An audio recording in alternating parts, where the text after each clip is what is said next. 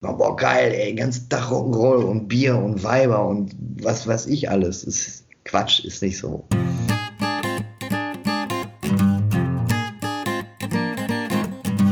Hallo, ich bin Kaiser Franz und äh, in dieser Sendung heute setze ich euch die Krone auf. Wir haben heute Kaiser Franz zu Gast, meine Damen und Herren. Herzlich willkommen.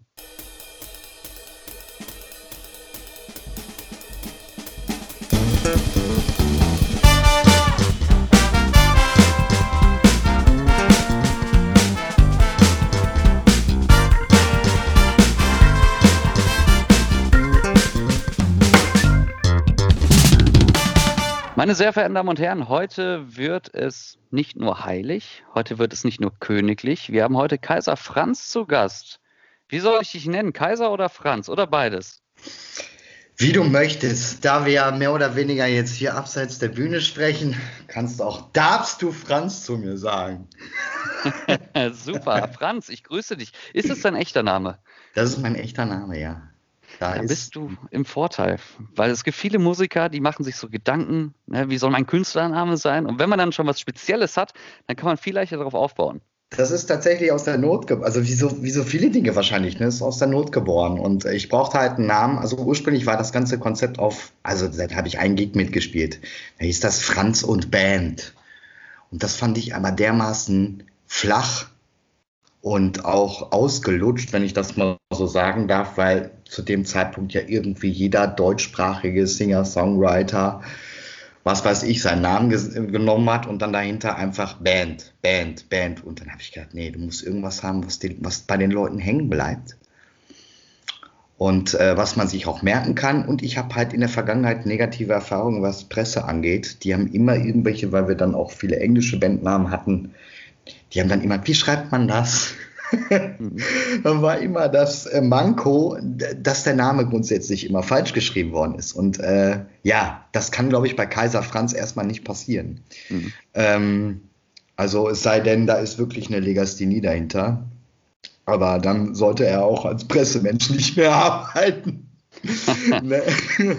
äh, in dem Sinne, ja, das ist aus der Not geboren. Und äh, warum diesen Namen oder die Tiefe für den Namen hat der Name eigentlich erst viel später gekriegt, äh, so wie er zu verstehen ist. Es hat nichts damit zu tun, dass ich in irgendeiner Art und Form eine adlige Abstammung habe. Sicherlich ist der Name Franz ein Aufhänger, aber ähm, ja, es basiert eigentlich darauf, dass meine, meine, mein Startschuss mit der ganzen Sache damit begonnen hat, dass ich auch einen Umbruch vorgenommen habe, so wie wir das gerade schon im Vorgespräch bei dir äh, rauskristallisiert haben, ich einen radikalen Cut gemacht habe. Und ich muss dazu sagen, Vorsicht oder ganz, ganz kurz angerissen, ich habe eine körperliche Behinderung von Geburt an durch äh, Sauerstoffmangel, eine Frühgeburt und dabei ist im Kopf sind äh, Nerven kaputt gegangen, die das die Motorik und auch die, den kompletten Bewegungsapparat in den Beinen steuern und hatte damit die ersten 25 Jahre meines Lebens eine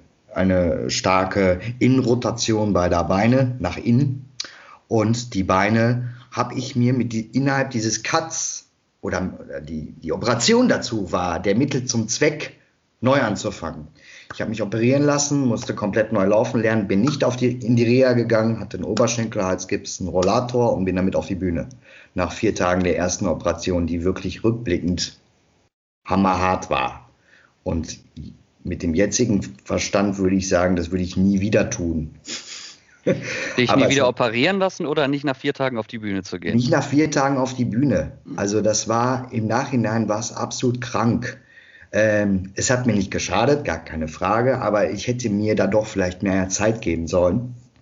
Aber es musste in dem Moment so sein, weil der Wille, nicht nur erstmal aus dem Bett zu kommen, sondern der Wille, wieder schnell möglich sein Ding machen zu dürfen, äh, größer war als alles andere. Und mir war, mir war egal, wie lange ich jetzt, wie lange dieser Reha-Prozess jetzt dauern würde. Und wenn ich jetzt in die Reha-Klinik gegangen wäre, wäre es wahrscheinlich schneller gegangen. Aber ich hatte ja so nichts zu verlieren. Ich stand ja am Anfang. Und äh, naja, und da hat der Name Kaiser Franz eigentlich symbolisch die Tiefe gekriegt, die er heute hat. Also nicht zu sagen, ich bin jetzt hier der Geilste, sondern eher zu sagen, ich mache aus, meinem, mach aus meiner Situation das Beste und setze mir die Krone auf. Ähm, und das als Motivationshaltung für andere. die auch Probleme haben oder gerade in einer schwierigen Situation sind und nicht wissen, oh, wie geht's weiter und einfach nicht über andere weg, hinweg, sondern miteinander natürlich und nicht irgendwie radikal auf alles andere scheißen, sondern äh, naja, mit einer gesunden, mit einer gesunden Selbstakzeptanz an die Sache rangehen. Und ich denke mal, wenn man das mal, wenn man das verinnerlicht hat, was ja auch nicht immer klappt, das wäre ja Quatsch zu sagen. Es gibt genügend Tage, wo auch, wo ich auch denke, was machst du hier eigentlich? Aber wenn man es, wenn man es so grob verinnerlicht, dann äh, kann auch, ja, dann kann uns nichts passieren, egal was es ist, gar nichts. Aber heißt das nicht im Umkehrschluss, du sagst es ja gerade, es war teilweise für dich zu früh gewesen, nach vier Tagen dann wieder unterwegs zu sein. Und ich kenne das als Musiker sehr gut, dass man sehr schnell viel möchte, das ist klar.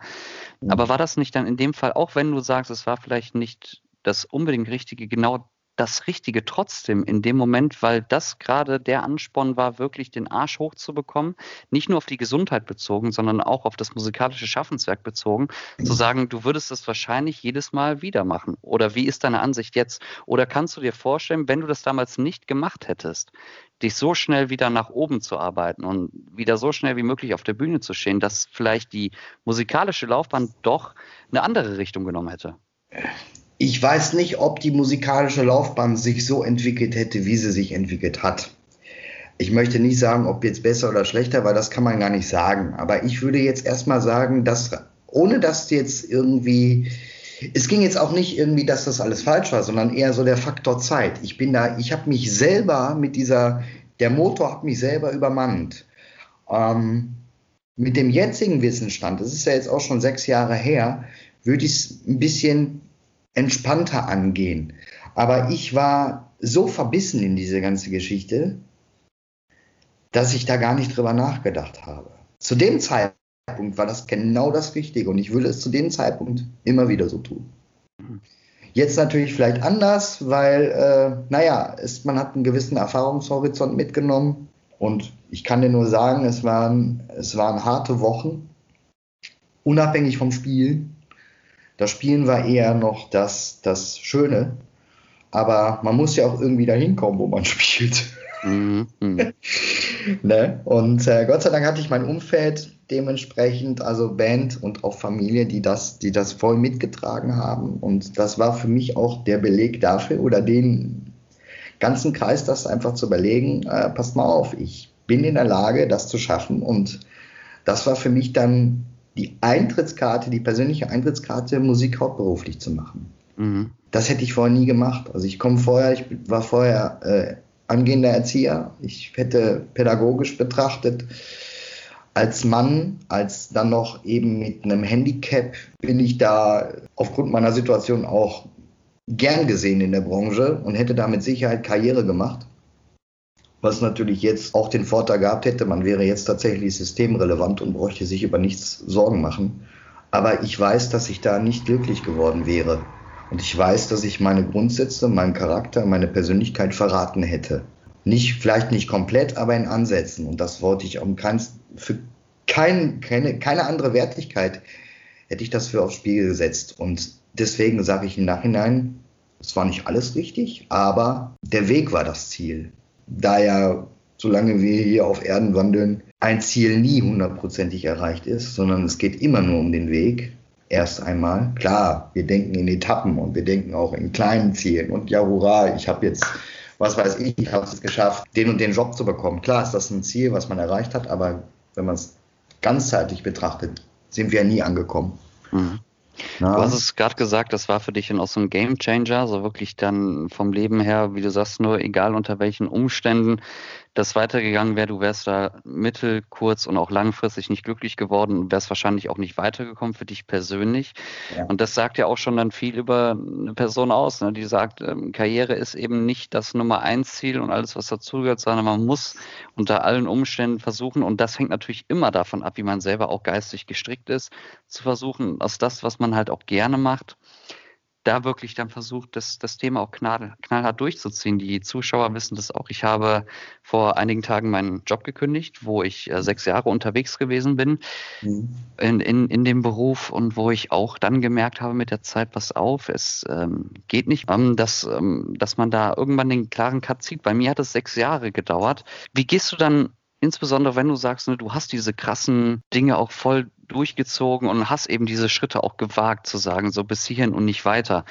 Wie machst du das zukünftig mit deinem Leben, mit deinen Entscheidungen? Bist du da wirklich jemand, der sagt, ich analysiere das knallhart, egal ob es jetzt erstmal ist, musikalisch ist oder nicht? Oder gehst du wirklich in die Richtung zu sagen, so, es ist dann teilweise vielleicht auch eher eine emotionale Entscheidung, weil du ja auch sagst, die Dinge, die du damals getroffen hast, die waren nicht immer positiv, nicht immer richtig. Da hätte man vielleicht auch öfter drüber nachdenken sollen. Wie machst du das heute? Ich glaube, ich gehe da mit mehr Bedacht um. Und es ist tatsächlich so, und das wirst du mehr als äh, Kunstschaffender auch bestätigen. Musik ist erstmal Intuition, Gefühl, Emotion und viel. Also bei mir ist es so. Ich behaupte jetzt mal 80 Prozent ist Bauchgefühl. Das, was wir musikalisch machen, unabhängig vom Genre, unabhängig von der Menge, die man macht, unabhängig von dem, was man macht. Es geschieht mit einer Intention, die uns widerspiegelt. Also das ist, das sind wir dann in dem Moment. Klar, ich kann jetzt auch einen Coversong singen, was ja auch erstmal nicht verkehrt ist, aber trotzdem in kleinen Stücken bin ich das, der den Song da singt. Da singt jetzt kein, was weiß ich, Noel Gallagher, sondern da singt jetzt ein Franz oder ein Dean. Mhm. Aber da mal direkt die Frage, weil das ist ganz interessant. Ne? Du sagst nur, in, in erster Instanz, wenn man Musik macht, ist es immer die Person selber. Ne? Man spiegelt ja. seine Gefühle wieder, das, was man gerade denkt, das, was gerade passiert. Und natürlich kann ich das zu 100 Prozent nachvollziehen. Was für eine Einstellung hast du denn dann zu einer Person und vollkommen wertfrei? Hier geht es nicht um gut oder schlecht, aber vollkommen wertfrei. Was für eine Einstellung hast du zu einer Person, die bewusst Musik macht, aber bewusst ein Image auferlegt, sich selber auferlegt, was die Person im Endeffekt gar nicht selber ist? Kann man machen, gar keine Frage. Finde ich aber grundlegend falsch. Das ist nicht meine Philosophie. Dann ist das reines Business. Gibt es genügend Beispiele, ohne jetzt einen Namen zu nennen, die das so durchziehen. Das ist auch in Ordnung. Nur äh, ich persönlich als Zuschauer oder Hörer lasse mich dann auf diese Kunstfigur ein. Das ist auch eine Möglichkeit. Äh, wie gesagt, das ist ja auch eine Möglichkeit, das ist ja bei Kaiser Franz ähnlich. Ähm, ich könnte, ich habe jetzt in der letzten Single mit dem Namen gespielt. Hurra, hurra, und da habe ich wirklich Kaiser Franz wortwörtlich genommen als Figur dastehen lassen. Mhm. Und habe aber gemerkt, okay, das war mal ein Experiment, das mal so auszuprobieren. Aber wenn das dauerhaft so wäre und ich jetzt da wirklich, was weiß ich, mit einer Robe auf die Bühne käme und dann ein riesen, klar, es, natürlich gehört viel Show dazu, ne? aber man kann auch viel Show machen, indem man mehr auslösen, wenn man einen gewissen Blick in dem Moment ausstrahlt bei einem gewissen Song oder bei einer gewissen Zeile oder eben halt eine Tiefe dasteht, wenn man dann genau für sich spürt, in dem Song bin ich gerade. Verstehst du, was ich meine? Ne? Ähm, aber wie gesagt, die Wertigkeiten, die ich habe, die sind nicht die Wertigkeiten von 80 Millionen anderen, die das gerade abfeiern. Wenn jetzt jemand die Einstellung hat, okay, ich brauche dieses ganze Tram-Tram, ich will auch gar nicht wissen, wer dahinter steckt. Mal als Beispiel, Materia hat das ganz geil gemacht. Der ist einmal Materia als Martin und da ist er auch Martin, hundertprozentig. Und dann äh, Masimoto, das ist dann so eine, so eine künstliche In Inkarnation von einem Geisteszustand. Er hat ja praktisch nur den Geisteszustand oder den, den Zustand dessen Substanzen, die man sich da reinballert. Mhm. hat dem Ganzen ja eine Figur, er hat ja eine Figur erschaffen. So, und dann ist das, dann hat das auch wieder Humor und dann ist das auch cool irgendwo. Aber wenn einer jetzt so, naja, künstlich da irgendwas aufzieht und in die Kamera lacht und in Wahrheit voll der Wichser ist, nicht, dass man so sagen darf, mhm. kann man das machen, aber finde ich nicht gut. Finde ich einfach scheiße. Mhm. es ist, äh, ja, und äh, wir leben ja nun mal, also wir leben von Emotionen. Wir leben mit Emotionen und wir leben von Emotionen. Und das nicht nur im musikalischen, sondern ständig. Wir sind nur, wir müssen nur versuchen, oder wir sind äh, praktisch, die Musik ist das Verbindungsstück zwischen Seele und Ohr. Und das müssen wir transferieren als Künstler. Und wenn man das kann, dann ist man authentisch. Alles andere ist Show. Ich habe, als du das vorhin auch erwähnt hast, ne, mit, mit Robe anziehen, weil das ist das natürlich das erste Mal äh, oder das erste, woran man natürlich bei so einem Künstler auch denkt, wenn man nur den Namen erstmal plakativ liest, habe ich mhm. mir auf Spotify natürlich dann auch ähm, die Songs angehört, die du bisher auch rausgebracht hast. Und was äh, vor, vor dem Gespräch natürlich, klar, wie soll es auch sonst sein, ne? ist mir dann aufgefallen und vor allem in der Hinsicht, wo du gesagt hast, no, es ist viel mit Emotionen verbunden, dass das gerade in diesem Moment auch passiert, ist das, ja. was ich bei deiner Musik gefunden habe und was das jetzt so ein bisschen bestärkt, das Gefühl, dass bei dir auch nicht immer so der rote Faden vom Soundtechnischen vorhanden ist, was nicht schlecht ist, was ich gut finde, weil ich auch viel Variation mit reinbringe. Als Beispiel zum, das, was du 2015 gemacht hast, ne, Träume aus Papier, wo ich es gerade vorhin das erste Mal gehört habe, dachte ich mir, alles klar, das ist vom Sound her nicht erstmal das, was ich vom Namen erwarte, sondern geht mehr in so eine Silbermond-Richtung. Mhm. und dann mhm. höre ich dann in, in die EP rein volle Krönung und denke mir, allein die Namensgebung der Titel und wie die Songs aufgebaut sind, das könnte auch Udo Lindenberg und Panikorchester sein. Ja, mhm. auch von der Message her, vom Inhalt her, was vollkommen anderes. Und dann kommt dann der Oberklopper dann mit der äh, Sache von 2020 von Hurra, Hurra, wo ich dann denke, okay, jetzt ist doch dann irgendwo die Kunstfigur von, was du ja gesagt hast, ne, mit der bewussten Erwähnung, aber musikalisch vom Inhaltlichen her auch wieder vollkommen in eine andere Richtung. Ist es bei dir, dass das sehr emotional oder emotionsbezogen ist, wenn du Songs machst? Oder gibt ja. es für dich persönlich irgendwo doch einen roten Faden? Unabhängig von den Instrumenten? Puh, gute Frage. Sehr Dafür bin ich Frage. bekannt. also erstmal hundertprozentig Emotionen. Ich bin ein Emotionsmonster. Aber ähm, roter Faden, ja, wie gesagt, auch da gibt es dieses bekannte Beispiel. Da kann man jetzt auch, kann man jetzt mögen oder nicht, ist auch erstmal völlig zweitrangig. Max Giesinger hat das in seinem letzten Album, das Album mit einem Wort geil betitelt, Reise. Und so ist das bei mir, so sehe ich das auch. Also äh, man ist ja kein festgefahrenes Wesen. Solange man jetzt nicht irgendwie, na klar, es gibt natürlich Ebenen, die höher sind, da gibt es dann eine Plattenfirma, die sagt, pass mal auf, die Haare so, die Klamotten so, das Image, tralala, das muss alles sitzen. Die Haare darfst du die nächsten zehn Jahre nicht verändern. Also es muss immer gleich sein. Ähm, aber das ist ja direkt was, was einem Rollenbild dann wieder entspricht. Das ist dann wieder, das ist dann wieder Rolle, aber es ist dann natürlich so angepasst, dass es irgendwie, äh, dass der Künstler sich damit arrangiert und dass er auch sagt, okay, das, das bin ich trotzdem. Ich habe mich jetzt nicht so stark verändert, dass ich jetzt irgendwie aussehe wie, wie eine Kunstfigur oder wie gemalt. Aber auch da, äh, wie gesagt, das ist immer eine Sache der Ebene. Im Moment ist es so, dass ich halt mich dahin sehe, ich habe noch die Möglichkeit, das selber zu entscheiden. Und ich habe auch nie überlegt, oh, der Sound bewegt sich jetzt in die und die Richtung. Weil auch da, unabhängig von der Instrumentierung, man arbeitet ja nicht, ich bin ja nicht ich bin ja leider, muss ich dazu sagen, nicht so autistisch veranlagt, dass ich alles, alles selber mache. Ich kenne genügend Leute, die können das. Das sind für mich auch, also das, da fährt mir jedes Mal die Kinnlade runter. Die machen wirklich alle selber. Holen sich dann praktisch nur noch die Leute dazu und sagen das, das, das, das, so und so und so und so. Fertig. Aber äh, ich war immer in der Bredouille, dass ich immer auf andere angewiesen war. Was auch so erstmal nicht verkehrt ist. Aber diese einzelnen Leute bringen ja auch erstmal ihre eigene Chemie mit. Da muss sich ja dann nur grundlegend mal was ändern, was weiß ich. Die Band existiert nicht mehr. Es ist auch oft genug passiert, dass ich dann auch da alleine stand und gesagt habe, scheiße, wie machst du jetzt weiter? Dann bin ich die ersten Jahre bin ich nur mit einem Gitarristen rumgereist und auch da habe ich gesagt, um eben halt mehr spielen zu können, baue ich mir einen Gitarristenpool auf. da sind sechs Gitarristen drin, wenn der eine nicht kann, nehme ich den. Ich habe den aber so angeleitet, dass wir, dass ich jetzt nicht der Oberdiktator war, aber äh, es war eine ganz klare Linie für mich da. Das wird so und so gemacht. Und rein musikalisch war ich immer offen für alles. Also ich habe immer versucht. Es sollte mir schon gefallen, gar keine Frage. Äh, aber ich habe immer darauf geachtet, wo ich immer einen Keil dazwischen gebraucht habe, die Texte, die packst du nicht an. Also entweder nehmen wir das so und wenn da drin rumgerührt wird, klar, wenn jetzt mal einzelne Metrikgeschichten geändert werden mussten, das ist eine rein technische Sache, dann ist das was anderes, ne? Also, indem man mich dann damit belehrt, guck mal, wenn du das so und so änderst, dann hört sich's geiler an. Ne? Oder äh, was auch immer. Oder da holst du zu viel Luft, das klingt scheiße die andere Richtung. Oder holst gar keine Luft. Gibt es auch schon. Das ist häufig mein Problem drei bei Minuten, Aufnahmen. Drei Minuten blau angelaufen. ist häufig das Problem bei mir, wenn ich aufnehme, dass ich, du kennst das ja, ne? du nimmst ja so strophenweise auf und man ist ja nicht immer Freund davon, alles 50 Mal zu machen, sondern du willst es einmal machen und dann soll der Producer damit klarkommen. Aber dann, du hörst die scheiß Nuancen raus, dass du irgendwo mal dann Wort abschneidest vom Gesang her, weil du wieder schnell weitermachen musst.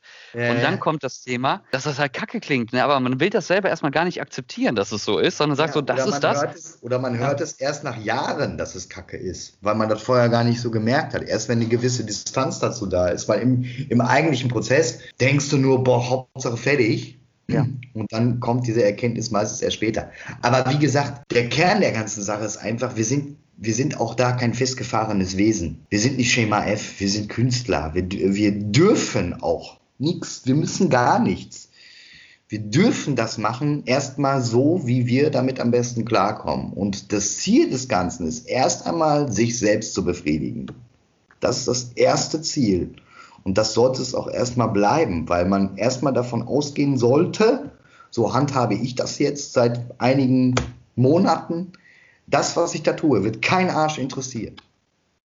Wenn dann aber, wenn ich das der Öffentlichkeit zur Verfügung stelle und dann der Erste reagiert, boah, krass oder was auch immer, dann habe ich alles richtig gemacht.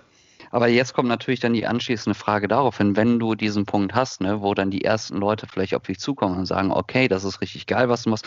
Wir können ja als Beispiel mal sagen, deine EP volle, volle Krönung. Ja, du ja. hast da, hast da vier Songs drauf. So, du hast davor was gemacht, das ist nicht angekommen. Gehen wir jetzt einfach mal von aus. Wir sagen, das, was du davor gemacht hast, ist kacke, das hat keinen interessiert. Das mhm. war, wie du sagst, die Befriedigung für dich selber. So.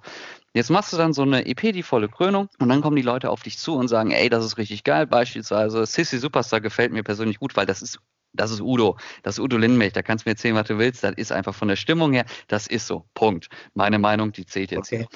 Ähm, cool. Und ähm, dann kommt aber das Thema, und ich kenne das selber, seitdem ich auch Solomusik mache, seit Corona, ähm, dass Leute sagen, yo, das ist geil, was du machst in dem und dem Punkt.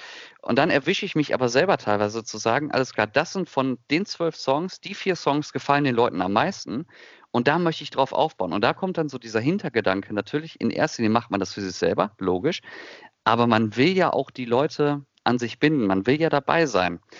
Ja, Wie gehst du denn dann damit um? Ist dir das, sagst du dann beispielsweise, ey geil, dass dir Sissy Superstar gefällt, aber der nächste Song, den ich machen werde, ist wieder das vollkommen anderes, was in erster Linie erstmal für mich wichtig ist. Oder nimmst du eben den Bezug darauf, was Leute dir sagen? Von der Wertung her, wenn Leute sagen, dass es positiv ist, nicht die andere Richtung. Soll jetzt nicht kacke klingen, aber ich habe mich, ich habe da nie drauf gehört.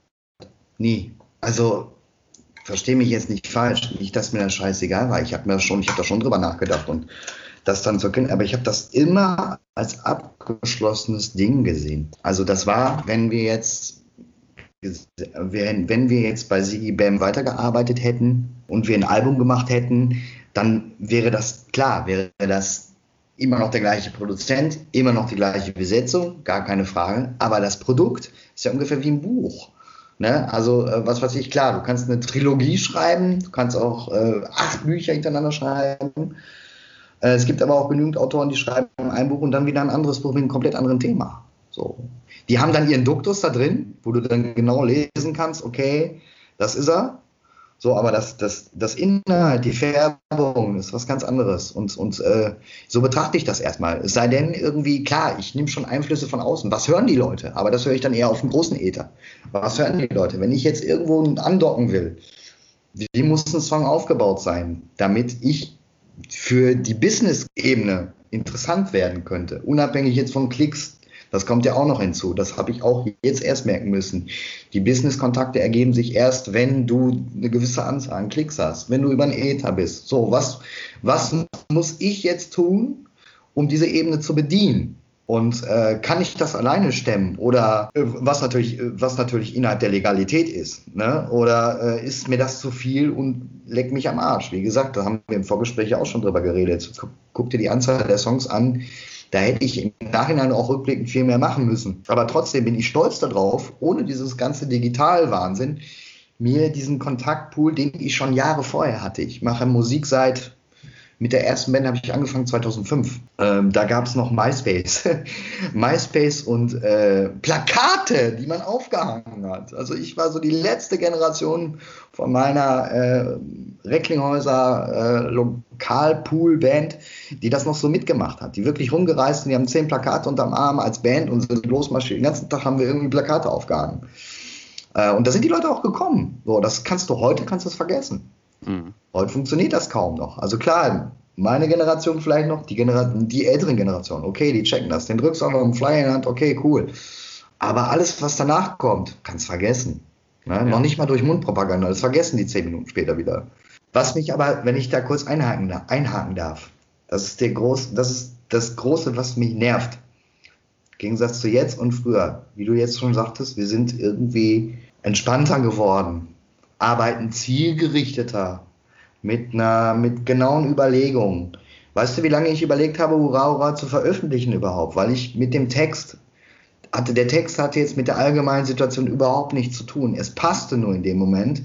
Ich habe aber nicht, ich habe echt lange überlegt, ob man den Text wirklich so, so, ob man das so machen kann oder ob ich damit vielleicht nicht zu übel irgendwelchen Leuten auf den Schlips trete. Und als der WDR das dann angenommen hat, da sind mir alle ist mir die Schminke aus dem Gesicht gefallen, die ich nicht benutze. Aber verstehst du, was ich meine? Und dann habe ich gedacht, egal. Das hättest du früher nicht gemacht. Du hättest dir früher nicht so einen Kopfzirkus veranstaltet. Du bist einfach vor die Tür gegangen und hast einfach deine Scheiße ins Mikro gebrüllt. So, und diese Leichtigkeit, die man hatte, die ist irgendwie so ein bisschen die versuche ich immer wieder zurückzuholen, aber die ist irgendwie, manchmal ist die total passé, weil man total, ja, irgendwie, nee, das muss so und so und damit man da und da und tralala und hopsasa. Klar, man will den Leuten gefallen. Klar, man will irgendwo auf den Ether kommen, dass die Leute, dass, dass man mehr Leute suggeriert. Klar. Aber in erster Linie sage ich mir immer, egal was es für ein Song ist, sage ich mir immer, okay, geh erstmal davon aus, dass es keinen interessiert. Weil dann gehst du, versuche ich damit mit einer, mit einer geringeren Erwartung an die Sache ranzugehen, weil dann ist die Enttäuschung, wenn es dann wirklich in die Hose geht, ist die Enttäuschung vergleichsweise relativ gering. Klar ist man immer geknickt, wenn irgendwas in eine Buchse geht, aber dafür macht man das ja. Man ist ja keine Maschine, wie Bensko das mal so, mhm. so lyrisch mal dargestellt hat. Ne? Und das ist es so im Prinzip. Aber das ist ja auch genau das Thema. Ne? Also viele äh, bringen Alben raus, vor allem jetzt auch in der Zeit. Ne? Und dann hast du mal 12, 14 Songs drauf und dann ist einer dabei, der den Leuten gefällt. Und natürlich, als Außenstehender denkst du dir, ja, alles klar, du machst 14 Songs und nur einer davon gefällt mir. Warum machst du denn die anderen 13? Ja. Aber das ist eben genau das, was du halt auch sagst. Und man kann nie davon ausgehen, was wirklich funktioniert in der Hinsicht, dass es andere Leute interessiert. Nicht funktioniert Eben. im Sinne von Erfolg. Eben. Und hinzu kommt, wie viele Songs äh, sind zum Knallerhit geworden, die haben vor 14 Jahre, 15 Jahre in der Schublade gelegen. Kein Arsch interessiert. Wurde von etlichen Plattenfirmen abgelehnt und gesagt, scheiße. Äh, da gibt es dieses berühmte Beispiel Bohemian Rhapsody von Queen. Wollte keiner haben. Zu lang. Brauchen wir nicht fürs Radio. Sechs Minuten, seid ihr bescheuert. Dann sind die selber losgezogen und haben es an irgendwelchen kleinen Radiostationen zerteilt, bis das dann irgendwie so, naja, so telefonlawinenmäßig irgendwie sind diese Radiostationen damit einmal auseinandergebrochen, weil die Leute die Leitung komplett lahmgelegt habe. Ey, ihr müsst diesen Song spielen. Und erst dann haben die großen Haie von damals reagiert. Ne? Und heute ist es aus keiner, aus der Musikhistorie nicht mehr wegzudenken, diese Nummer. Ne? Also, wie gesagt, das kann man auch nicht, das sind, das sind auch Faktoren, die kann man nicht beeinflussen. Da, und da, klar, gehört Publikum dazu, das ist auch wichtig, aber es gehören noch tausend andere Faktoren. Es muss einen Zeitgeist treffen, es muss, es muss, muss ins muss ins Bild passen, es muss den Businessleuten gefallen äh, und die müssen dann, die haben natürlich dann auch einen Plan, weil in erster Linie geht es um Geld. Na, ne? klar, es geht ums Geld und äh, ähm, man ist dann auch erstmal ein Wirtschaftsfaktor. Nur wie weit lehne ich mich da als Künstler mit aus, der, aus, dem, aus dem Fenster? Na, ne? so, dass man sich selber dabei noch treu bleibt und nicht nachher, äh, wie in vielen Fällen, ähm, Gibt es auch berühmte Beispiele. 80er Jahre zum Beispiel, äh, Schatten an der Wand von äh, Jule, äh, Jule Neigel. Da sind die rechtlichen Grundlagen nie geklärt worden, als der Song geschrieben worden ist. Ihr, ihr damaliger Partner ist der Komponist gewesen und ja, die haben das, die haben den Song gespielt, haben auch Geld dementsprechend kassiert. Nur dann ging die Beziehung in die Brüche und äh, der gute Mann hat die Rechte bis heute behalten und Jule Neigel ist verdient nur noch, hat dann zu dem Zeitpunkt nur damit Geld verdient, indem sie den Song live performt hat. Aber nur wegen der Performance, nicht wegen dem Song. Mhm. Die Gelder von dem Song sind bei ihrem Lebensgefährten reingeflossen. Ne? Mhm. Und äh, wie gesagt, ähm, und man muss ein vertrauenswürdiges Umfeld, Umfeld, auch einfach haben. Also nicht nur familiär, weil das ist die Basis für alles. In meiner, aus, mein, aus meiner Position heraus. Gibt natürlich sicherlich auch Künstler, wo die Familie jetzt gesagt hat, boah, nee, hör auf. Ne? Aber ähm, in erster Linie muss das Umfeld stimmen, was man da hat, sei es Band, Produzent. Und wenn die einen sagen, pass mal auf, das ist geil, das machen wir jetzt. Und denk nicht zu viel nach, sondern mach einfach, um wieder zurückzukommen die einen dann auch mal wieder sagen, so, ey, hau das jetzt raus, das muss raus. Ja, dann ist das auch der beste Support, den man kriegen kann.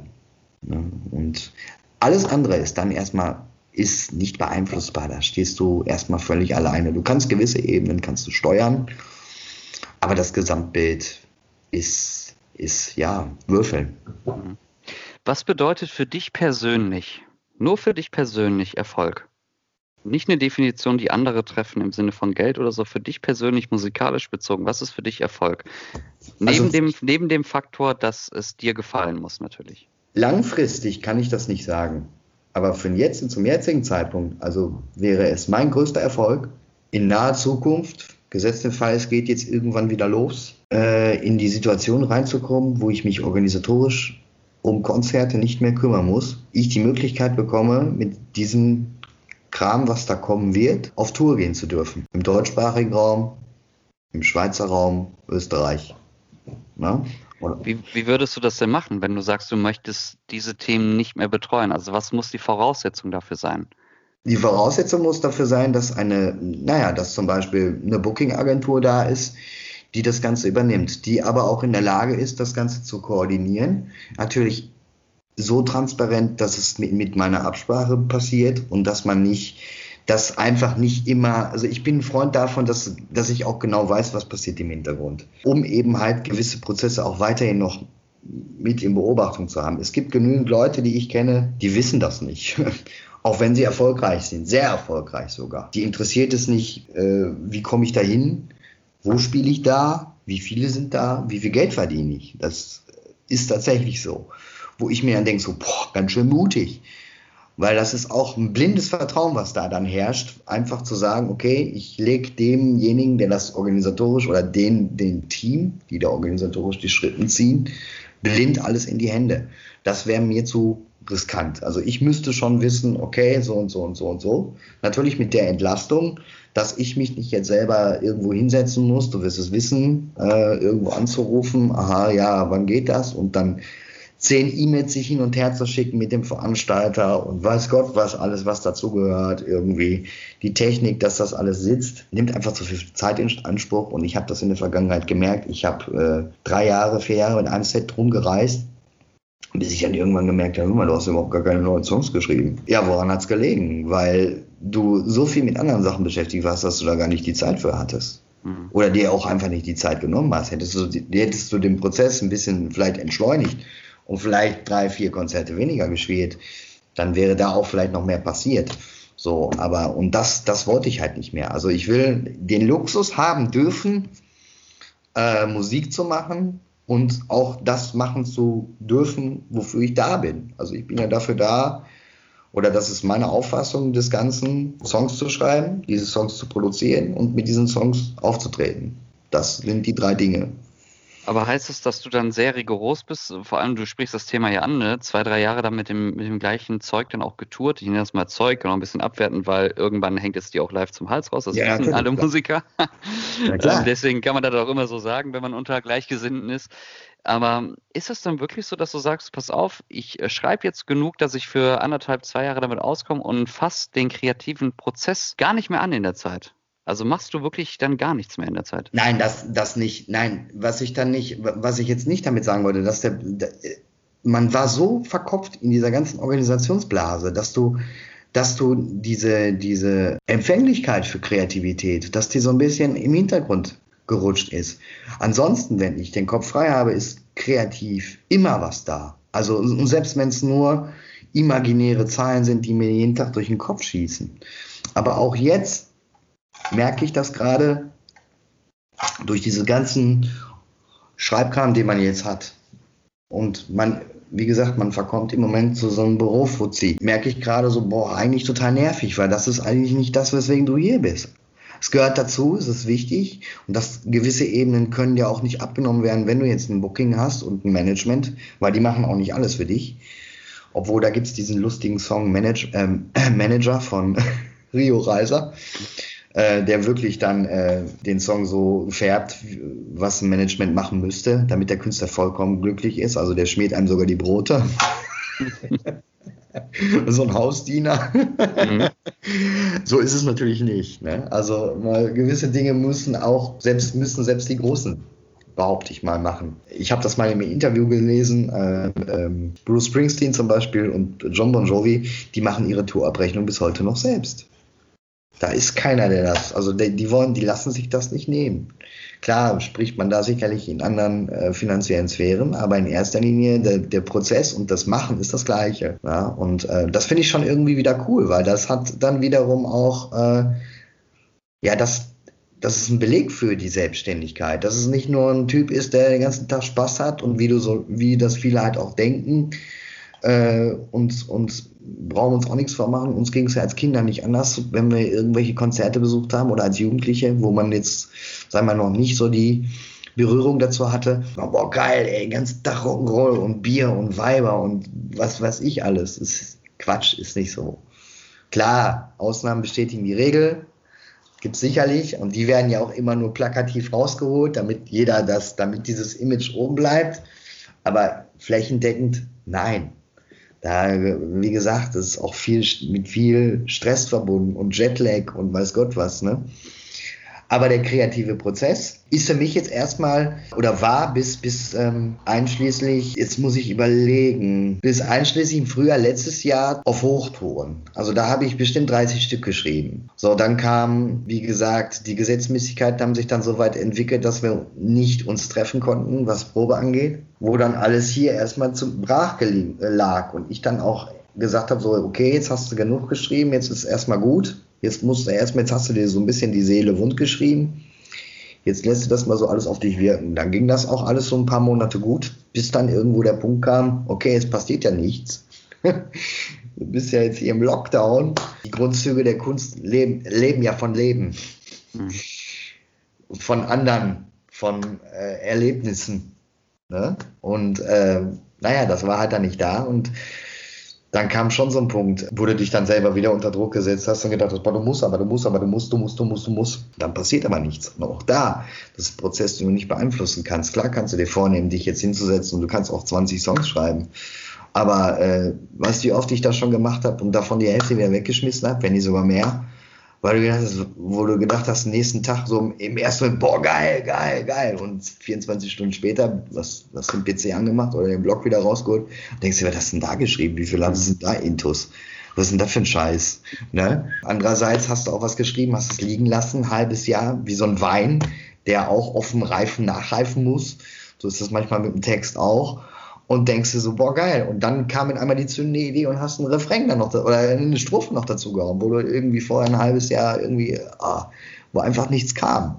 So, und deswegen, ich glaube einfach, dass der kreative Prozess, um es auf den Punkt zu bringen, wieder freier wird, wenn gewisse organisatorische Ebenen äh, nicht dauerhaft, aber zumindest eine Entlastung da ist, was ja mir dazu hilft, wieder auch künstlerisch mehr aktiv zu sein. Das heißt jetzt nicht innerhalb von einem Jahr wieder 30, 40 Songs zu schreiben. Das ist eher aus der Not e- entstanden, weil es wirklich raus musste und die Umstände mir zugute kam, dass ich da wirklich mir, dass ich gezwungen war, mir die Zeit anders einzuteilen, wo vorher nie Zeit für da war. Um das jetzt auch mal, um jetzt das, um das Wort nicht im Mund zu nehmen, aber es war es war Luxus. Es klingt jetzt bescheuert, aber ich habe das, ich habe diese ganze neg negative Energie, habe ich klar auch, habe das alles mitgenommen, auch mitgenommen und aufgenommen, aber ähm, von außen jetzt. Aber ich habe, ich habe das für mich auch da wieder als Chance gesehen, jetzt die Zeit zu nehmen und zu schreiben Und das war danach richtig. Nur hat man, man weiß halt nicht, was kommt. Wenn eben, gibt es ja auch Bands, die, äh, weiß ich nicht, ich glaube, 30 Seconds to Mars, die stehen ja, glaube ich, in Guinness, Guinness Buch Rekorde, weil sie irgendwie drei Jahre durchgetourt sind oder so. Fast jeden Tag bis auf die Geburtstage und Feiertage. Kann man machen. Dann gibt es aber wiederum auch die Ebenen, die sagen, okay, wir nehmen Album auf, gehen auf Tour, ein Jahr Pause, wieder Album aufnehmen. Immer so im Zwei-Jahres-Rhythmus oder Drei-Jahres-Rhythmus. Ne? Hängt dann wieder davon ab, ist es jetzt tatsächlich die eigene Philosophie der Band oder ist es die Philosophie des Vertrages? Mhm. so, und solange das nicht ist, mache ich mir da auch gar keinen Stress. So, ähm, weil äh, erstmal wissen wir sowieso nicht, was kommen wird. Wer ist überhaupt noch da? Will man uns überhaupt noch haben? Oder sind die Lücken so groß, dass wir nicht wirklich endlich mal die Chance bekommen, gewisse Ebenen zu füllen, die vorher unerreichbar besetzt waren, was ich jetzt so als Vorteil betrachte. Also äh, es werden Lücken entstehen, die es geht zu füllen. Du sagst es ja gerade, es ist halt für Künstler zumindest im Sinne von sich kreativ ausleben und zu schreiben und äh, zu erschaffen, ist es eine sehr dankbare Zeit. Da stimme ich dir voll und ganz zu. Das, was natürlich darüber hinaus ähm, nicht mehr passiert, wo eben das Brot- und Buttergeschäft liegt, dass das brach liegt, da wir uns gar nicht vor unterhalten, dass es eine beschissene Situation ist. Aber man sieht natürlich auch ganz klar die Vorteile dadurch, ne, dass man sich halt wirklich entspannt zurücklehnen kann, noch mehr als man das sowieso schon macht, ab einem gewissen Alter, auch musikalisch vor allem gesehen. Und dass man sagt, so das, was man jetzt macht, das arbeitet man ordentlich aus und man kommt auch nicht mehr in diesen Zeitdruck und in diesen Stress vor allem auch rein zu sagen, hier, ich muss jetzt nächsten Monat unbedingt eine Single rausbringen und dann zwei Monate später muss ich das wieder machen, weil ich Leute an mich binden muss. Also das scheidet natürlich in, in, in diesem Fall dann halt auch komplett raus. Wie siehst du das denn selber mal so ganz realistisch gesehen? Weil ich bin ja auch einer, der im Gespräch noch gerne mal so ein bisschen aneckt, ne? vor allem wenn man mit Musikern auch mit Gleichgesinnten spricht. Wie siehst du denn die Chance dann generell zu sagen, so irgendwann kommt wieder der Tag und der Tag kommt mit Sicherheit. Aber wie groß siehst du auch die Chancen und die Möglichkeiten, dann wirklich gewisse Parts in der musikalischen Kreation, und davon rede ich dann beispielsweise vom Booking, diese ganzen dokumentarischen Sachen abzugeben, weil wir ja auch in naher Zukunft, wenn alles wieder so gelockert wird, ist es ja ein irre großer Haufen an Bands und Solokünstlern und, und sonstigen Konsorten, die dann sagen, ja, ich bin jetzt auch wieder da, nach zwei, drei Jahren Pause, habe wieder genug Produkte am Start und will jetzt genauso wie du, und ich bin in der gleichen Situation wie du, ich will auch, dass es so schnell wie möglich wieder losgeht, dass ja. man auch gewisse Sachen aus, aus der Hand dann auch wieder rausgibt. Aber wie groß ist die Chance dann letzten Endes auch, das genauso machen zu können? Weil wir sind nicht die einzigen beiden Musiker in Deutschland, richtig, die richtig. die gleiche ähm, Meinung haben. Wie gesagt, es ist jetzt, äh, man muss jetzt vorsichtig sein. Wie gesagt, ich bin jetzt nicht ich bin nicht das Maß aller Dinge und ich bin, ich sehe mich nicht als äh, äh, totales äh, Kunstgenie, dass ich, je, dass ich jetzt derjenige bin, der jetzt nach oben will. Um das jetzt mal ganz krass und überspitzt zu sagen. Aber ich habe im Gegensatz zu vielen anderen Kollegen, das wirst du vielleicht auch gesehen haben, ich weiß nicht, warst du auf meiner Facebook-Seite, warst du, äh, hast du auf deiner Insta-Seite. Insta. Genau. Da hast du gesehen, dass immer irgendwas passiert ist und immer irgendwie was passiert ist, was, was mich in Bewegung gehalten hat. Und sei es nur die Lauferei oder sei es die eigene Fitness, um eben halt, weil ich eben nach Weihnachten gemerkt habe, oh Scheiße, du musst was tun mit deinen Schnappatmungen, sonst überlebst du die nächste, das nächste Konzert nicht. Ja. äh, Scheißfresserei. Ich habe immer versucht, irgendwie äh, was Handfestes zu machen und darzulegen. Ja. Und es war immer Bewegung drin. Und ich glaube, deswegen bin ich in der Lage, auch in dieser Situation überlebensfähig zu sein. Und nicht nur damit zu glänzen, indem man jetzt eine Single nach der nächsten raushaut. Kann man machen. Ist nicht meine, ist aber nicht meine Philosophie, weil ich der Meinung bin, äh, genauso wie diese ganzen Streaming-Konzerte, das habe ich auch schon öfters gesagt, äh, auch das vorsichtig gesagt, ich möchte niemanden vom Karren pissen, aber es kann für mich kein künstlerischer Anspruch sein, sich die nächsten zehn Jahre vor einer Kamera zu setzen und dort in einem leeren Raum zu spielen, wo möglicherweise fünf Leute zugucken, die nach drei Minuten wieder abschalten, weil der Sound scheiße ist oder weil, weil das Feeling kacke ist oder weil ich kacke bin. Das kann nicht mein Anspruch sein und das ist auch nicht mein Lebenselixier. Sollte sich das dauerhaft etablieren, was ich nicht denke, weil irgendwo ein gesunder Menschenverstand ja immer noch da ist, hm. dann ist für mich in Zukunft kein Platz mehr, egal was Booking oder so angeht. Das wäre nämlich genau die Frage. Ich, ich bin kein Freund davon, von was wäre wenn Fragen. Na, ich mhm. hasse das. Ich hasse das abgrundtief, weil du das nie voraussetzen kannst. Aber trotzdem in diesem Fall, weil es ja wirklich um Musik und um Kunst geht, ähm, kann es ja durchaus sein, dass man sagt, so in den nächsten ein Jahre, anderthalb, zwei Jahre vielleicht im schlimmsten Fall, wird sich an dieser Situation nichts ändern. Du hast ja gerade gesagt, dann ist für dich da irgendwo kein Platz. Was, was ist dann die Konsequenz für dich da musikalisch?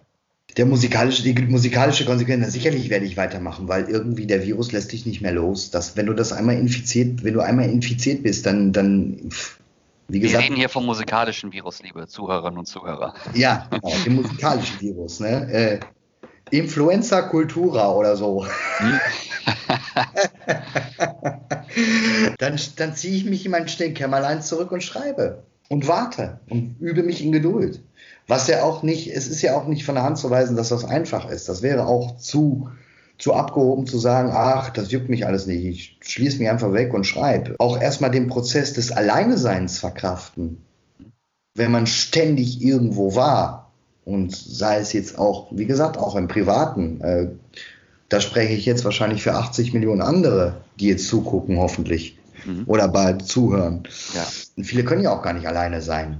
Ne? Die merken jetzt erstmal, oh Gott, in, welcher Abhängig in welchen Abhängigkeitsverhältnissen sie vorher so rumgeschwommen sind. Und ich glaube, ähm, das wird nicht einfach, aber das ist das, wenn ich daran festhalte, an diese Philosophie von Bühne und von Live, dann ist das die einzige Möglichkeit, die ich habe, in der Hinsicht da noch weiterzumachen. Ähm, ich weiß nicht, ob ich es durchhalte, weil dann heißt es wirklich, okay, ich ziehe mich komplett zurück und nehme erstmal meinen Hut und muss dann zwangsläufig in den sauren Apfel beißen und tatsächlich was anderes machen, um wirtschaftlich halt überhaupt klarzukommen. Mhm. Sollten sich die Zeiten dann wieder ändern, dann bin ich wieder da. Weil ich habe ja dann genug gemacht. Na, aber wie gesagt, das sind, wie du schon sagst, das sind, naja, Gedankenexperimente. Möchte ich auch gar nicht weiter drüber nachdenken. Weil wenn du es tust, dann machst du dich verrückt. Ja, ja. ja und das, das ist wiederum dann im Umkehrschluss wieder führt dazu, dass es frustriert, unproduktiv macht, aggressiv im, im schlimmsten Fall. Ja, und es ist, es ist für das eigene Sozialgefüge mehr als kontraproduktiv und schädlich. Na, deswegen, der Nagel ist schon so tief drin und der sollte auch bei jedem Künstler, der sich ernst nimmt, tief genug drin sein, dass das nicht passiert. Wer diesen Nagel nicht hat und jetzt schon nach vorsichtig gesagt, wie gesagt, es geht nicht um die wirtschaftliche Situation. Wirtschaftlich möchte ich mit vielen Kollegen nicht tauschen müssen, die eine Familie haben, die das alles irgendwie stemmen müssen und die wirklich nicht wissen, wie es morgen weitergeht. Es geht jetzt nur um Lieschen Müller, die vor zwei Jahren gedacht hat, oh, ich mache jetzt mal Musik und jetzt, uh, uh, die aber parallel studieren geht oder was weiß ich oder wirtschaftlich safe ist der kann ich ganz klar sagen, lass die Finger davon. Weil dann ist der Nagel nicht tief genug drin. Was würdest du denn beispielsweise jetzt heute zu Leuten sagen, weil dafür ist die Zeit ja auch da, dass viele Menschen, und ich habe viele Menschen kennengelernt in den letzten Monaten oder in den letzten zwölf Monaten, um das mal ganz speziell zu sagen, die sagen, ich hatte selber mit Musik in, insofern zu tun, dass ich Musik konsumiert habe, dass ich sie gehört habe, dass ich zu Konzerten gefahren bin, aber jetzt der Fall auch eintritt, dass ich sage, ich ähm, nehme jetzt beispielsweise selber mal die Gitarre in die Hand und versuche was daraus zu machen. Und du weißt ja selber, wie das ist. So war zum Beispiel mein Anfang. Man hat, ich habe nicht mit der Gitarre angefangen, aber ich kann mir gut vorstellen, wenn ich mit Gitarre angefangen hätte zu spielen, hätte ich schnell meine eigenen Songs gemacht und hätte dann gesagt, yo, jetzt mache ich Solo-Künstler, vollkommen von der Wertung, ob das gut ist oder schlecht ist. Wie würdest du denn heute mit den Leuten umgehen, die beispielsweise sagen, pass auf, Kaiser Franz, ich nehme jetzt ein Instrument in die Hand, ich versuche jetzt Musik zu machen und ich möchte damit auch genau das erreichen, was du erreichst. Wie würdest du den Leuten vermitteln wollen, wie es halt aktuell läuft, ohne dass die Leute halt zu schnell aufgeben, weil der, dieser Aspekt kommt ja auch dazu. Ne? Man gibt zu schnell auf. Vorweg gesagt, das ist natürlich auch ein Generationsproblem. Ich nehme die Generation, die jetzt gerade so unterwegs ist, so wahr, dass wenig Durchhaltevermögen da ist. Die schmeißen sehr schnell alles weg, mhm. egal was es ist. Und das ist für diesen Weg, also wenn man das, wenn man das nicht begriffen hat, dass, dass es auch öfter mal mehr Scheitern gibt als Erfolg, und Erfolg nicht damit defin zu definieren ist, dass jetzt Leute applaudieren. Dann ist das für mich ein momentaner Erfolg. Aber man muss sich immer wieder bewusst sein, wenn ich nach zehn Minuten die Bühne verlasse oder am nächsten Morgen aufwache, werde ich genauso von der Tankstellenwärterin angemotzt wie jeder andere auch, weil die jetzt gerade einen schlechten Tag hat und der das völlig scheißegal ist, wer ich bin und was ich gerade gerade da gemacht habe und dass ich vielleicht in der Lage war, 200 Menschen gleichzeitig zu begeistern. Ich bin genauso ein Arschlochkunde wie der andere, der da vorher reingekommen ist. Wer da mit der Attitüde nicht umgehen kann, tut mir leid, Dean, aber der sollte komplett die Finger davon lassen. Und es geht auch nicht um Anerkennung, es geht auch nicht um Ego-Pinselei. Ich mache das in erster Linie für mich weil das irgendwie äh, unabhängig von der Operation, ich habe es ja auch schon Jahre vorher gemacht, es hat mich gepackt. 1998 mit der Schulband. Das war auch eine ganz blöde Geschichte, dass ich in eine Schulband gegangen bin, in die, in die AG und habe dort angefangen zu singen. Und hatte auch einen Lehrer, der das zu dem Zeitpunkt nicht, der war so mit seiner festen Bandformation, die waren schon alle ein paar Klassen über mir, über mir und die, die hat er natürlich, äh, weil die ein Programm haben mussten, die hat er gefördert und wir haben dann zwei, dreimal Lieder mitsingen dürfen, haben auch mit der Band gespielt. Das ist, wir wurden so ein bisschen integriert. Mhm. Aber so eine Einzelförderung war das zum ersten Mal nicht. Und oftmals habe ich mich auch wie fünftes Rad am Wagen gefühlt. Habe aber trotzdem für mich meine Lieblingslieder, was, was damals Maffei und Pur war. Das war ja noch gar nicht so groß an die Rock'n'Roll habe die Anlage aufgedreht und habe diese Lieder nachgesungen, mit Luftgitarre nachgespielt. Das waren so meine, meine ersten Berührungspunkte zu dem Ganzen. Bis dann mit, mit 13, 14 Linkin Park, Limp Bizkit und so weiter dazu kam. Und äh, wenn ich das alles nach diesen Erlebnissen, wo man mich hat, ja, hat links liegen lassen, wenn ich das danach daran festgemacht hätte, oder auch an dem Musikunterricht generell, in der Oberstufe nachher, 11. Klasse, wo es nur darum ging, Musik war nur ein popliges, Neben, ein popliges Nebenfach. Aber die Note war halt trotzdem irgendwie wichtig, weil die den Schnitt noch irgendwie glatt gebügelt hat. Ne? Wenn ich das allein, allein von den Inhalten daran festgemacht hätte, dann wäre ich niemals Musiker geworden, weil es der letzte Scheiß war. Es tut mir leid. Es, es tut mir leid, Frau Terbay, aber es war so. Es war trockener Müll, Sicherlich ist es wichtig, Musiktheorie mal gesehen zu haben. Sicherlich ist es wichtig, zu unterscheiden zu können, was ist ein Thema und was ist ein Motiv. Aber es braucht uns dann jetzt im Moment, was wir tun, braucht das gar keinen zu interessieren. Da braucht auch gar keiner wissen, wie eine ganze Note aussieht. Ich respektiere die Leute und finde das immer total beeindruckend, wenn Leute Noten lesen können. Aber es macht mich ja nicht zu dem künstlerischen Wesen, was ich heute bin. Es hat mich dazu zum künstlerischen Wesen gemacht, weil mich dieser Virus oder dieses Bild, es ist einfach nur ein Bild gewesen, auf der, diese Bühne, diese Bilder zu sehen, das Licht, die Atmosphäre und diesen Typen da, der mein, meine Seele gerade völlig ein, eingelullt hat, wo ich gedacht habe, so, meine Fresse, das will ich auch.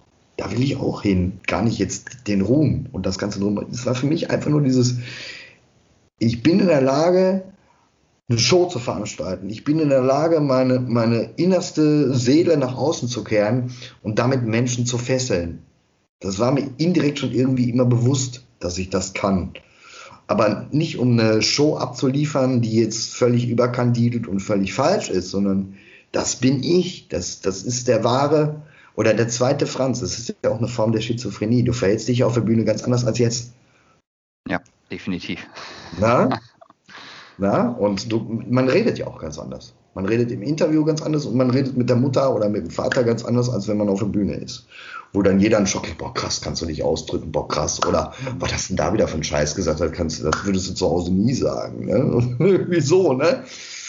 Und ja, das, das ist ein Prozess, den jeder für sich erstmal selber klarkriegen muss. So hart das klingt.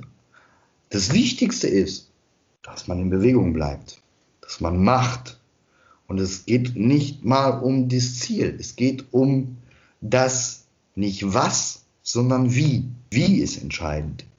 Wie mache ich das? Bin ich damit zufrieden? Und wenn diese Ebenen, wenn diese Basis da ist, dann ist alles andere, kommt eigentlich alles andere von selbst. Jetzt ist es nun mal so, dass jetzt nicht Veranstalter XY schreibt, hey, wir suchen für den 13.04. noch einen Slot. Kann ich auch schwierig, kann ich auch schwer beurteilen, weil ich in dieser Situation nie war. Gott sei Dank habe ich früh genug oder sagen wir mal, war es zeitlich genau so richtig, äh, dass das passt, dass ich mir jetzt erstmal jetzt da gar keinen Kopf drum mache. Aber würde ich jetzt anfangen, glaube ich, würde es mich auch schnell demotivieren. Trotz allem wäre es von meiner Person her so intensiv, dieses Gefühl der Musik machen Machensebene, dass ich sage, okay, hältst dich zurück und wartest. Und wenn es noch zwei Jahre dauert. Mhm. Klar, wie es dann im Endeffekt aussieht, kann keiner sagen. Ob man dann noch die Motivation aufbringen kann. Aber in erster Linie bleibt dir ja nichts anderes übrig. Oder du sagst komplett, okay, ist ein Hobby, ich mache das hier mal, da mal ein bisschen, hier mal ein bisschen, dann ist das auch okay. Aber äh, jetzt sich deswegen, jetzt sich deswegen verrückt zu machen, also da kann ich dir, glaube ich, ganz andere Ebenen nennen, wo es wesentlich dramatischer ist. Und auch wesentlich dramatischer ist, weil derjenige seine Arbeit nicht machen kann.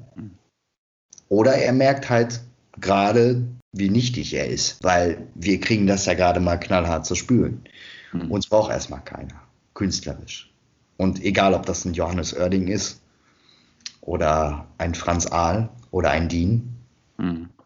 wir sind erstmal völlig egal, weil in erster Linie geht es um ganz wesentliche Dinge, die die Gesellschaft überhaupt erstmal am Kacken hält, wenn ich das mal so, so äh, salopp sagen darf. Mhm.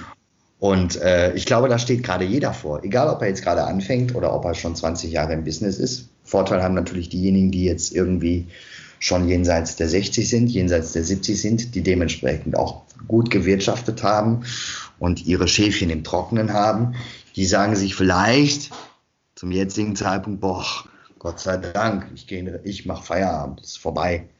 Die Zeit, die danach ist, da gehöre ich nicht mehr hin oder reicht jetzt. Oder die machen auch weiter, wenn sie dann noch leben. Äh, aber so grundsätzlich ist das schwierig zu prognostizieren. Und ich bin auch kein, ich bin auch kein, äh, auch ich bin kein Hellseher.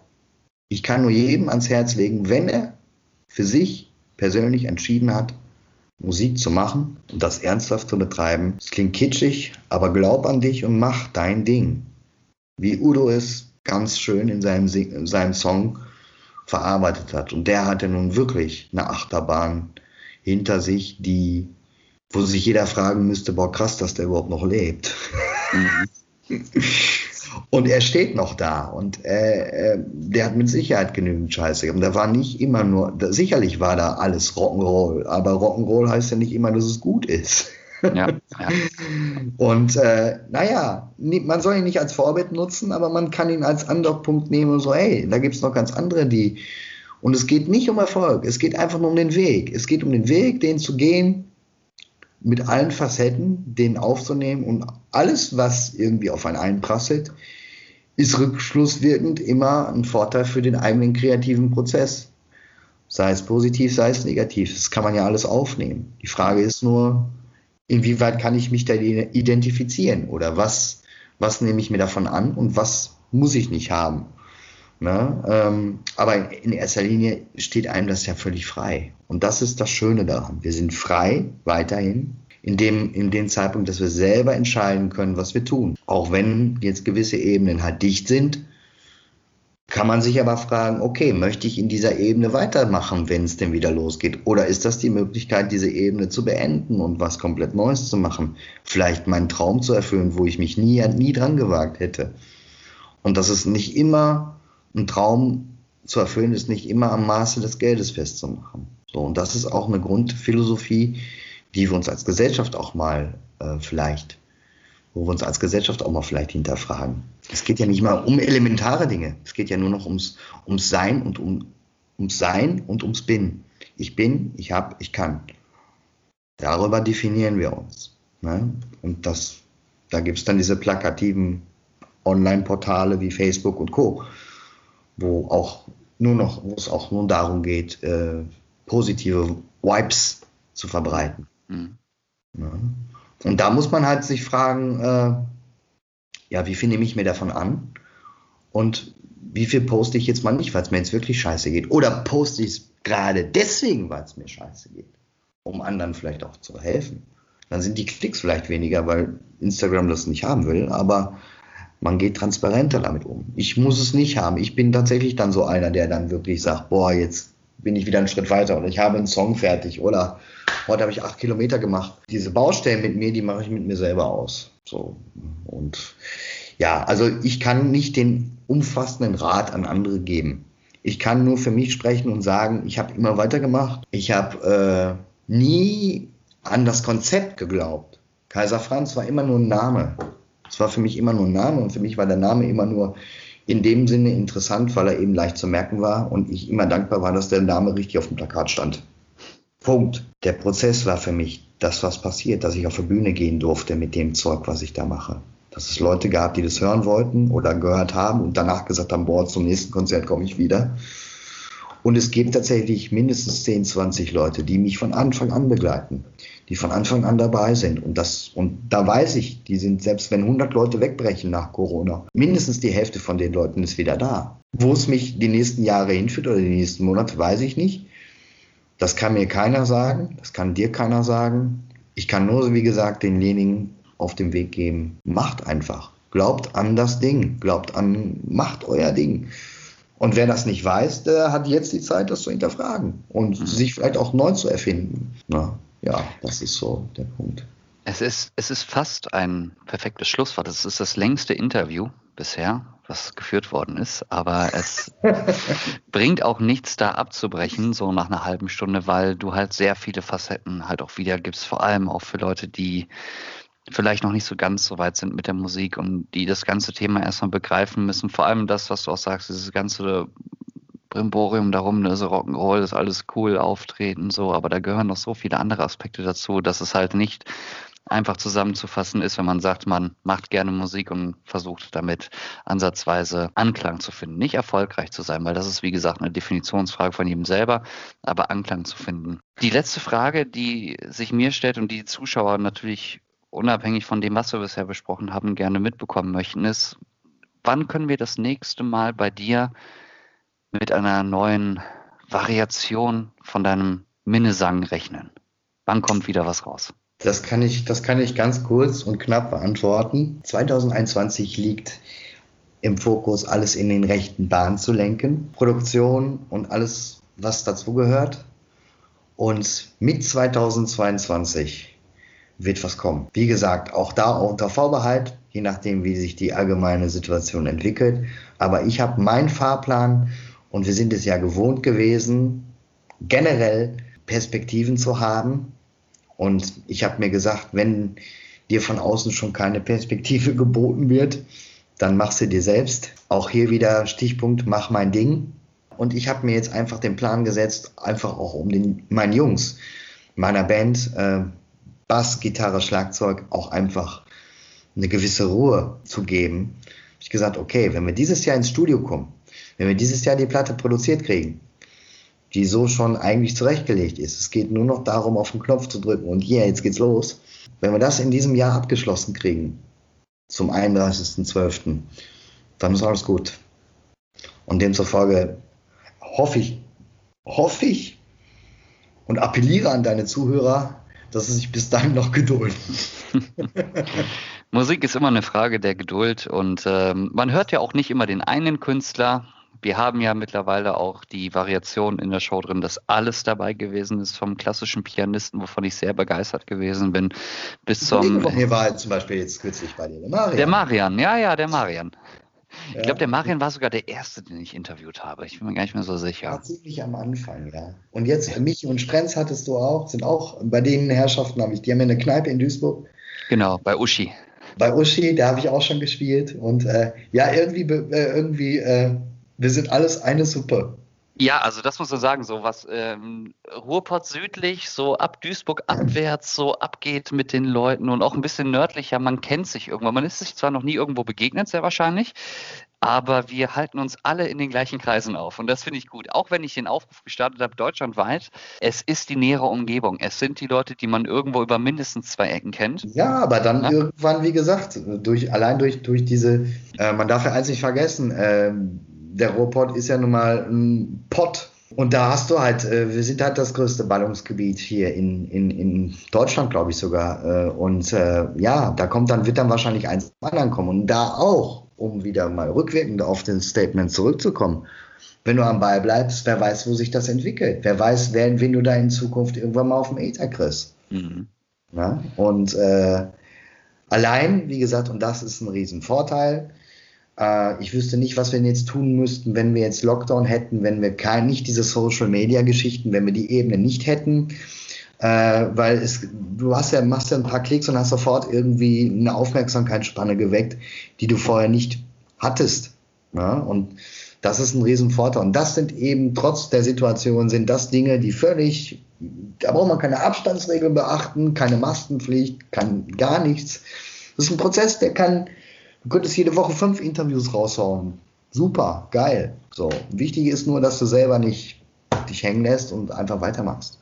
Und dann entwickelt sich das. Du musst nur als Substanz zeigen und auch mal, auch mal vielleicht mit weniger Hörern klarkommen Mal wird es Sendungen geben, wo du boah, denkst, krass, ist das jetzt nach oben geschossen, aber sich davon nicht ins Boxhorn jagen zu lassen, weil dafür, dafür ist das Konzept viel zu geil, muss ich jetzt mal an dieser Stelle einfach sagen. Dankeschön. Ähm, dieses Konzept hat auch nie Vorbereitung. In erster Linie genau wie auf die Musik bezogen, auch was das Thema hier angeht mit dem Podcast generell man macht es in erster Linie für sich selbst, weil man auch Kontakte knüpfen möchte und weil man auch nie weiß, mit wem man in Zukunft zusammenarbeitet. Ne? Und ich habe deine Songs vorhin gehört und dachte mir, ja, da musste was, da, irgendwas muss man damit zusammen machen, weil stimmlich passt das eigentlich ganz gut und da kriegt man bestimmt auch was gebacken. Ne? Und mich interessiert das auch nicht, wie viele Leute zuhören, wie viele Leute einschalten, weil ich sage, meine Stimme hören sie bei jedem Podcast. Ja, ja, also egal, ob Sie den einen jetzt hören, den 50 Mal anklicken oder bei dem anderen 140 Mal anklicken, meine Stimme ist die gleiche. Meine Fragestellungen sind immer anders, aber ich bin dann permanent Teil der Sendung. Und für mich geht es dann mehr darum, eben die ganze Gegenseite zu spiegeln, zu gucken, dass man da kritisch hinterfragt und dass man da vielleicht auch teilweise auf Ablehnung stößt innerhalb von einem Gespräch. Ne? Aber das ist dann auch die Realität. Die Realität, die du auch in jedem normalen Gespräch hast, wenn du mit ein paar Bierchen bei Uschi stehst ja. und du lernst irgendwelche anderen Musiker kennen. Und ich sehe das halt natürlich als Vermarktung irgendwo. Natürlich, klar. Und irgendwo bindet man dann auch seine eigene Musik an, damit man die Leute vielleicht rüberzieht. Aber das ist niemals äh, Schwerpunkt bisher gewesen und war auch, als ich das vorher auf YouTube gemacht habe, wo Michi und Sprenz damals 2014, 2015 das erste Mal auch zu Gast waren. Ach, ähm, das war nie, okay. ja, das war nie die Intention dahinter. Und durch ähm, den aktuellen Umstand dachte ich mir erst klar, du sitzt eh zu Hause, Musik kann ich zu Hause machen. Ich habe die Freiheit dazu, das zu machen, aber es hat immer irgendwo ein bisschen was gefehlt. Und was gefehlt hat, war eben der Austausch. Und dadurch, dass der Austausch in den letzten Jahr, anderthalb Jahren nicht stattfinden konnte im großen Ziel, wie man das halt vorher gewohnt war, unabhängig davon, ob man irgendwo aufgetreten ist, sondern sei es auch mal, du bist bei Uschi zur Kneipe gegangen, wusstest, die gleichen Konsorten triffst du da wieder, du tausche ich mit den Leuten aus und das ja. fehlt halt irgendwo. Ja. Und deswegen kam das ganze Thema auch zustande, als ich gesagt habe, alles klar, pass auf, ich möchte wieder was machen und es geht nicht um das Erfolgreichsein, nach meiner Definition dann, ähm, sondern es geht einfach darum, tausch dich mit netten Leuten aus in einer netten digitalen virtuellen Umgebung. Und wenn man auf einen gemeinsamen Nenner kommt in der Zukunft, ist das mega geil, dass man vielleicht was zusammen machen kann. Ja. Sollte das nicht gegeben sein, sollte der Mindestanspruch sein, wir haben ein nettes Gespräch miteinander. Wir gucken, was ist die Gegenseite oder die andere Seite, was hat sie zu präsentieren und zu sagen. Und wenn dann irgendwo jemand abspringen sollte von den Zuhörern und sagt, alles klar, der Kaiser Franz, der gefällt mir von der Stimmlage her, der hat viel zu erzählen und hat auch gute Ansichten. Ich höre mal in die Songs rein auf Spotify. Dann sollte das auch irgendwo gegeben sein, aber es sollte nie der Anspruch, nie das Muss sein. Der Anspruch ist, ein nettes Gespräch zu suchen, ein nettes Gespräch zu finden, sich auszutauschen ja. und dann zu gucken, wenn was dazu kommt, ist es für mich immer wie auf eine DVD damals Bonusmaterial. Ja. Aber es ist nie der Hauptfilm, niemals. Ja, Genau, und da sind wir jetzt, da sind wir genau an dem Punkt, was ich dir gesagt habe zu dem Thema. Wir sind, ähm, wichtig ist, das Wichtigste ist, dass dieser Prozess der Kulturarbeit, es ist ja Kulturarbeit, die du leistest, oder die wir leisten, ganz flach gesagt, dass dieser Prozess nicht zum Stillstand kommt, dass Bewegung drin ist und dass Austausch stattfindet. Und ich kann dir sagen, das wirst du auch wissen, im Backstage, im weiten, weiten Backstage, in zig Studios, allein im Ruhrgebiet, laufen die Drähte dermaßen heiß. Äh, da passiert unheimlich viel. Und deswegen bin ich gespannt, was da kommen wird. Dann wird es auch irgendwie weitergehen. Gar keine Frage. Und äh, ich freue mich darauf. Und äh, ich bin insoweit beruhigt, dass gewisse Ebenen nicht von der Öffentlichkeit zwar angenommen worden sind, aber klar gesagt worden ist, kann man machen, ist eine nette Alternative, aber kein Dauerzustand. Und weil das sichert uns im Endeffekt die Spielwiese. Mhm. Wenn man das so sagen kann. Ne? Ja. Und, äh, ja. Lass uns mit einer ganz popeligen Anfänger-Interviewer-Frage das ganze Thema abschließen. Was möchtest du den Leuten noch sagen? Was möchte ich den Leuten noch sagen? Bleibt cool. Wenn es nicht cool läuft, Krone richten und weitermachen. Definitiv. Du bist das beste Beispiel, als perfektes Beispiel direkt vorangegangen. Die Leute haben es in den ersten sieben, acht Minuten gemerkt, was bei dir der Umstand ist. Ich hoffe, dass die Leute bis zum Schluss auch dabei geblieben sind, um wirklich auch zu erfahren, wie das Ganze funktioniert. Dementsprechend für die Leute, die es musikalisch auch interessieren sollte, was wir hier fabriziert haben. Kaiser Franz ist natürlich auf Instagram und auf Facebook vertreten. Alle Links natürlich in der Beschreibung mit bei. Und digital Musik zum Hören ebenfalls auf Spotify, wird ebenfalls verlinkt. In diesem Sinne, Kaiser Franz, ich weiß, du magst es nicht hören, meine Heiligkeit. Ich danke dir für das sehr nette Gespräch und freue mich darauf, dass, wenn alles vorbei ist, dass wir mal uns gegenseitig bei Uschi sehen. Bist du denn Duisburger, wenn ich nochmal so kurz einhaken darf? Ich habe mir einen Proberaum in Duisburg angeschaut letzte Woche im Rockwerk. Ja. Und den unterschreiben wir jetzt am 27.03. Ja. Und dann bin ich mindestens einmal in der Woche in Duisburg, ja. Ja, guck an. Ja, und Duisburg ist jetzt auch nicht die Welt von mir, also dreiviertel Stunde brauche ich ungefähr. Am anderen Ende des Pots. Ne? Also da, ab da wachsen keine Blümchen mehr. Marxloh und Co. Mm. Aber egal. Nee, das werden wir mit Sicherheit mal machen. Also gerade bei Uschi ist es ja immer, ja, also wenn das nicht Ruhrpott ist, diese Kneipe, dann weiß ich auch nicht. Das also ist mittlerweile auch Tradition. Ne? Also ich meine, Michi macht das noch nicht allzu viele Jahre, aber das ist schon Tradition. Also es gehört dazu, du bist Musiker im Pott oder im entferntesten Pott, du musst zur Uschi gehen. Das ist einfach ja. so. Ja.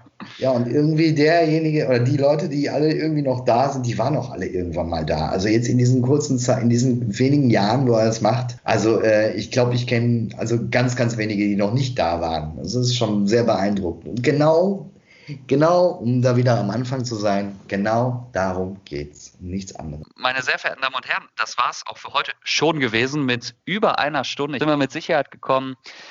Ich sage Dankeschön. Dankeschön, ich dass du dabei dann. gewesen bist. Und gute Nacht, meine lieben Zuhörerinnen und Zuhörer und sonstige. Bis zum nächsten Mal und bleiben Sie uns treu. Auf Wiederhören.